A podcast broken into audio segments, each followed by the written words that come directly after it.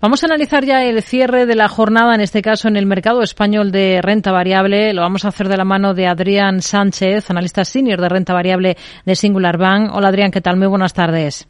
¿Qué tal? Buenas tardes. Una jornada marcada por las caídas, por los números rojos generalizados en la que hemos escuchado al presidente de la Fed, Jerome eh, Powell. ¿Les ha sorprendido su tono? Bueno, eh, realmente no. Eh, lo que lo que vemos son caídas, como dices, generalizadas. de alguna manera los inversores seguían albergando la esperanza de que una pausa en las subidas de tipos Em, justificar el aumento del apetito por el riesgo que, hemos estado viendo estos meses previos. No obstante, como dices, los, los comentarios de hoy del presidente de la FED apuntan y siguen apuntando en una dirección totalmente opuesta. De nuevo, ha vuelto a confirmar que está dispuesto a acelerar el ritmo de subidas de tipos, em, principalmente por dos razones. La primera y más importante es la elevada inflación, no tanto ya la general, sino la subyacente, que se sitúa eh, en niveles muy altos y además parece estar algo estancada con el peligro que ello supone para la actividad económica en general. Y por otro lado es que nos estamos encontrando con unas referencias macroeconómicas eh, realmente resilientes, mucho más de lo inicialmente previsto. Eh, con todo, bueno, pues eh, todo esto está obligando a los bancos centrales a que continúen, como decimos, por, por esta senda de endurecimiento monetario. Hmm.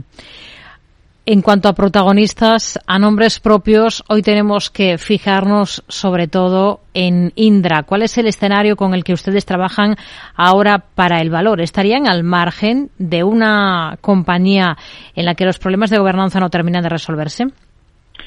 Bueno, sí, aquí tenemos un dilema. El negocio sí que nos gusta, lo que no nos gusta, como dices, es la, gobernanza corporativa. ¿no? Eh, es que la, situación se repite una vez más en Indra. Eh, el nuevo cambio anunciado en su dirección hace que la empresa bueno, ya pierda gran parte de lo ganado en, en, el año en bolsa. ¿no? Y se trata ya del tercer consejero delegado en tan solo dos años.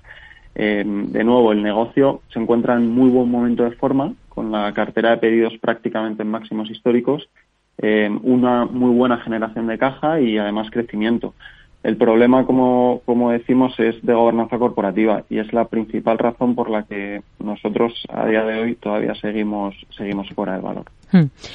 Solaria, hoy la hemos visto con buen comportamiento dentro del IBEX. En general, las compañías de renovables hoy han rebotado con, con, claridad. Solaria, al final, se ha ido desinflando un poquito. De hecho, a medida que nos hemos ido acercando al cierre y las alzas han sido bastante moderadas, del entorno del medio punto porcentual. ¿Qué potencial le ven ustedes a este valor ahora? Bueno, eh, realmente Solaria cerró un muy buen año 2022. Eh, hace apenas una semana presentaron resultados y despejaron ciertas dudas, especialmente en lo que respecta a las incertidumbres eh, regulatorias y de financiación.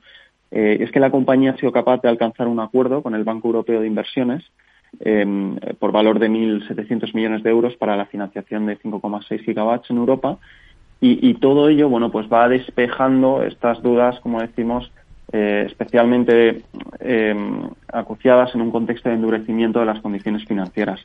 Eh, no obstante, el plan estratégico de Solaria eh, nos parece demasiado exigente, los objetivos. Eh, estamos muy lejos aún y hay demasiada incertidumbre regulatoria y macroeconómica como para, como para creer en este plan. Hmm.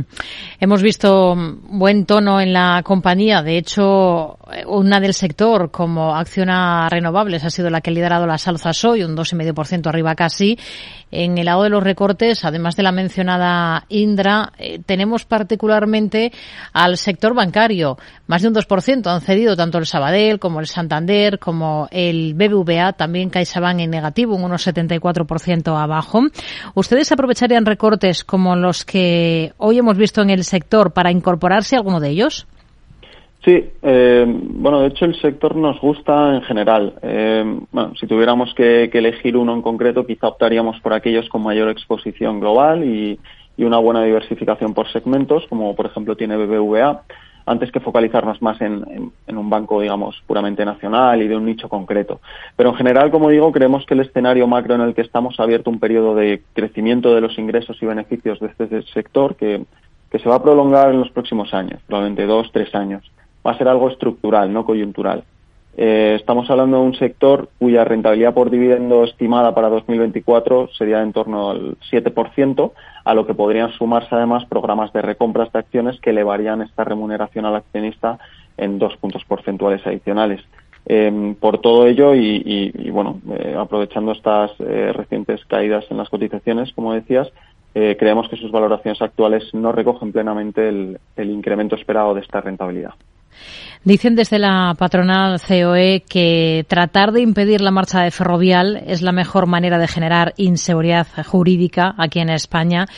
¿Ustedes tienen en cartera ahora mismo a Ferrovial? ¿Con qué ojos miran a la compañía? Bueno, sí, sí. Em, a nosotros Ferrovial nos gusta, el negocio nos encanta, de hecho, el problema es la valoración. Eh, y sí, ha habido mucha polémica respecto a esto, pero es que hay que tener en cuenta que, actualmente Norteamérica, Estados Unidos y, Canadá representa, mm, por así decirlo, la mayor plataforma de crecimiento de la compañía con un peso del casi 40% de, de la facturación en 2022 y un EBITDA de más de 200 millones de euros.